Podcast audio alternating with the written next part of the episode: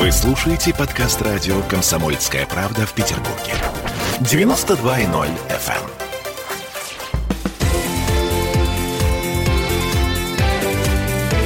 Картина недели.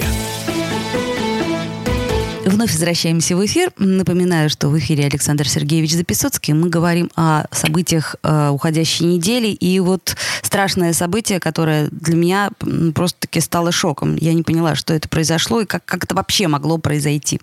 В Ницце три человека стали жертвами нападения мужчины с ножом. А вот это все произошедшее оценено как э, террористический акт.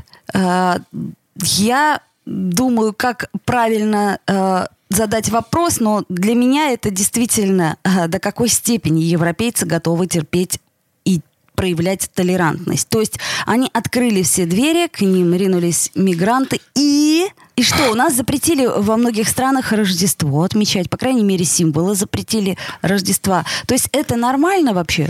Вы знаете, вот я, честно говоря, смотрю на это немного по-другому. Для меня очень странно поведение не террористов. Террористы ведут себя как нормальные террористы. Злодеи и есть злодеи. В них надо стрелять, их надо уничтожать. Как говорил э, когда-то Владимир Владимирович Путин, террористов надо мочить в сортире. Да-да-да. Вот найдем там, забочим там. И это правильно совершенно. С террористами только так и никак иначе. Я сейчас понимаю французскую полицию, которая выпускает всю обойму в террориста, а что с ним разговаривать? А что его судить? Он вышел за рамки закона, он вышел, так сказать, он вне защиты общества.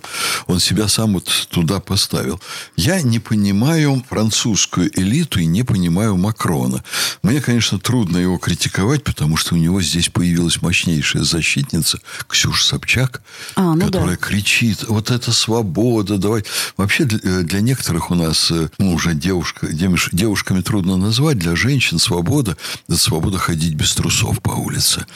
Вот, ну, Я не наблюдала э, Ксюшу без трусов, но верю, что вполне, так сказать... Э... Можно я не буду вам рассказывать, о чем Нет, я, да, что давайте я наблюдал, дальше. да, это другая тема, потому угу. что я ее видел в разных местах, от Куршавеля до Петербурга, или Понятно. от Петербурга до Куршавеля. Произвела впечатление. Э, Хорошо. Она у меня все время производит впечатление. Угу. Большое очень. Вот. Я не понимаю, Францию цивилизованную, понимаете? Вот ту Францию, которая является квинтэссенцией мировой культуры. Я Францию очень люблю. Франция, Италия, вот есть ряд стран, которые внесли особый замечательный вклад. Россия, кстати, но кто в чем? Вот Россия там внесла в балете, в литературе там и так далее. Эстония в наших глазах, например, в бытовой культуре, в оформлении там салфеточек в кафе, когда вы туда заходите, в передничках, в рюшечках, в занавесочках. Это тоже очень важно. Я без иронии об этом говорю. Франция страна понимаете, непрерывного взлета, подъема гуманитарной культуры. Ну, по сути, да. Так вот, с точки зрения гуманитарной культуры, как я ее понимаю, я совершенно не разделяю взглядов сегодняшней элиты. А, конечно, есть, понимаете, практические меры. А, что можно сделать, чтобы терроризм обуздать? Они в России очень успешно применены. Вот если вы вспомните, в момент прихода к руководству страной избрания Владимира Путина, у нас был невероятный уровень терроризма. Сейчас вот я постучу по дереву, но все 20 лет его руководства страной, это 20 лет очень грамотной работы по предотвращению именно террористических актов. Вот Макрон сказал, да мы тут мгновенно отреагируем, у нас будет очень быстрый ответ на это ужасное преступление. Ну, ведь задача власти не состязаться с терроризмом, кто быстрее, так сказать, там вот что-то сделает, а задача непрерывно искоренять условия для терроризма. Вот я вам назову там несколько, понимаете, мер, которые в России тихо, спокойно применяются для того, чтобы не мусульманство подавить. Мусульманская религия, она ничего общего с терроризмом не имеет. Но внутри мусульманства, на почве мусульманства, такие образуются, ну, знаете, наросты радикальные, которые используют эту религию. Они и в христианстве были, но в другие века. Радикальный ислам, да. Да, радикальный ислам. Вот с радикальным исламом надо надо бороться.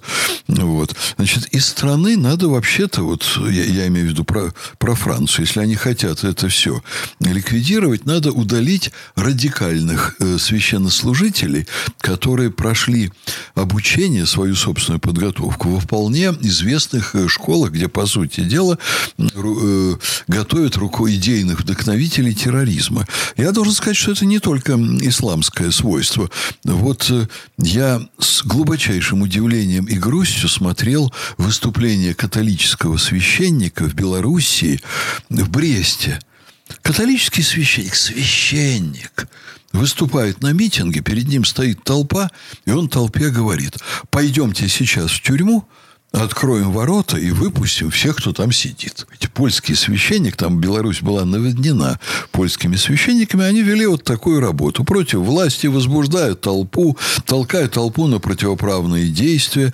Теперь значит, Помпео из США звонит э, несчастному Лукашенко, который вдруг столкнулся с тем, чего он не ожидал, и снова его просит впустить вот этих польских священников. Не надо никого из таких людей впускать.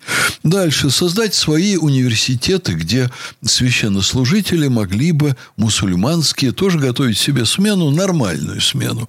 А не В брать... смысле, взять это под контроль? Да, ну, взять как это, минимум, да? создать условия, поддерживать нормальных религиозных деятелей, а не экстремистов.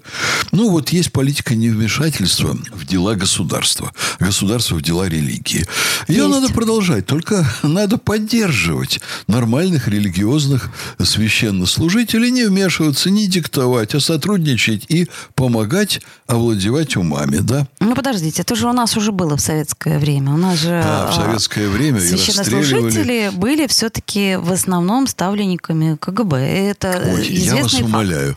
Я видел тут одного доктора наук, в диссертации которого было написано, что на всей оккупированной территории они все сотрудничали с гестапо. Понимаете, я в диссертации вот такое читал, э, черным по белому. Ну, каждого, кто сказал бы э, вот гестаповцу в лицо, что я против гестапо, его бы расстреляли тут же, и все. Вот. Это свойственно было в определенные исторические эпохи. Поэтому не надо в этом вообще э, упрекать никого. Я, же говорю- не упрекаю, я говорю, я так говорю- же как? Нет, не так. Я говорю о сотрудничестве.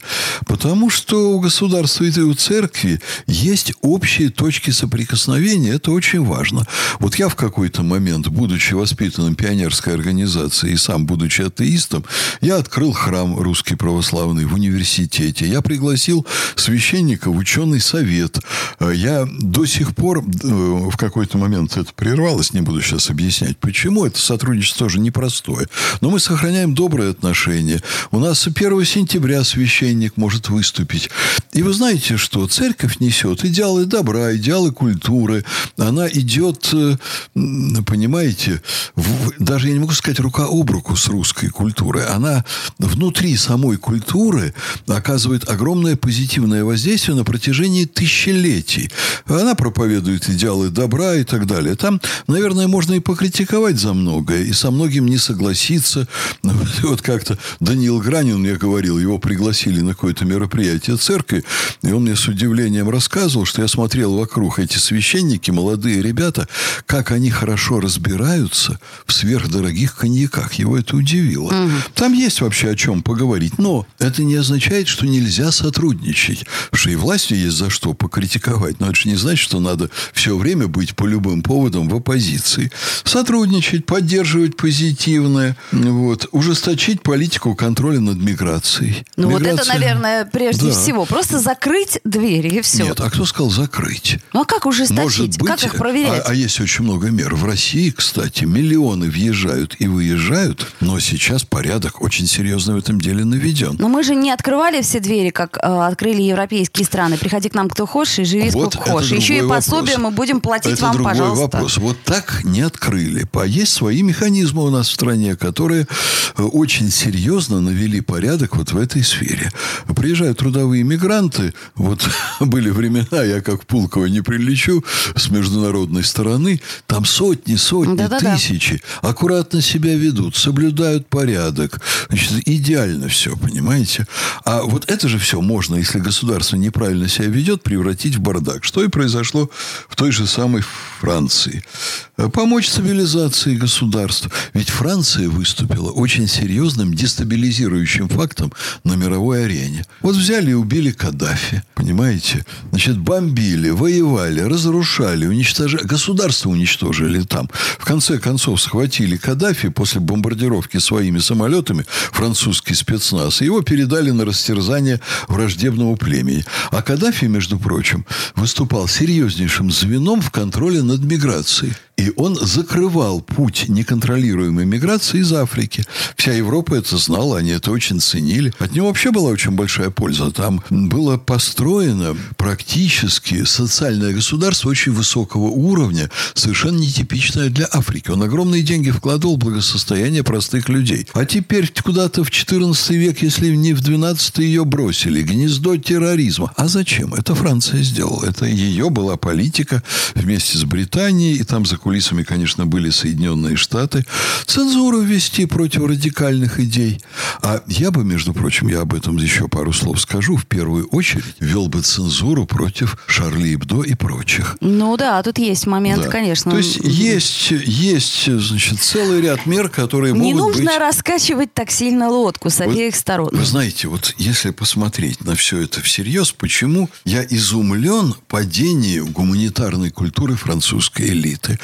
Потому что во главу угла должна быть поставлена не свобода как таковая, и не свобода слова как таковая, а свобода честного слова, порядочного слова, уважительного слова. Свобода слова должна служить добру, а не превращаться в некую абсолютную ценность. Свобода слова существует не для того, чтобы одни люди могли оскорблять других. Вот это самое существенное. Поэтому у свободы слова тоже должны быть свои рамки. И свобода слова – это привилегия ответственных людей, которые...